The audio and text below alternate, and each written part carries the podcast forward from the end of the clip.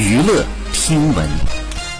关注娱乐资讯，六月二号，余文乐发长文透露自己患急性惊恐症，此前吃了一年药才没出现症状，前几天呢又突然发作。他还称这种症状呢在当今社会越来越普遍，尤其是当下年轻人因为工作压力和长期不运动所导致。同时也呼吁大家在工作过程当中劳逸结合，注意睡眠，减轻压力，多做一些户外活动，愉悦自己的心情。好，以上就是本期内容，喜欢请点击订阅关注，持续为您发布最新娱乐资讯。